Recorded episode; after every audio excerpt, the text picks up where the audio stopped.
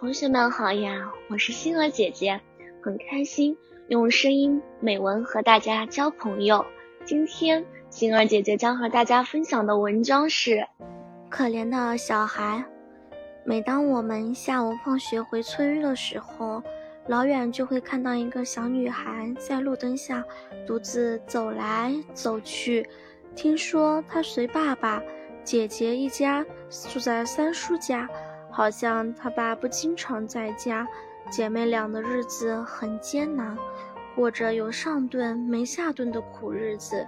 有一天，我去小卖部买文具，看见店主的女儿扔掉一截火腿肠，那个小女孩看见了就走过去，蹲下身，弯下腰捡起来，正要吃，没料到店主的女儿突然跑过来，一把抢了那截火腿肠，并且还大声嚷嚷道：“我的！”是我的，是我的。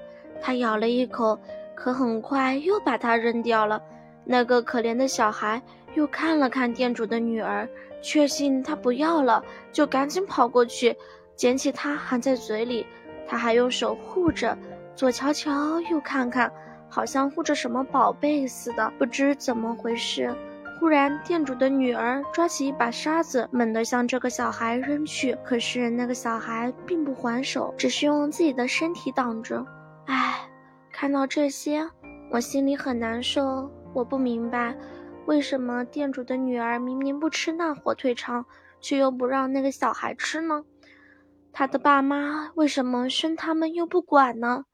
难道他们不知道冬天孩子们需要御寒，孩子们需要吃饭，需要父母的爱吗？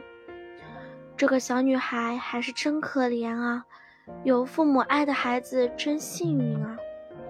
今天的分享到这里就结束了，也期待小朋友们给星儿姐姐留言或者投稿自己的美文与我分享，让更多人倾听儿时的心声。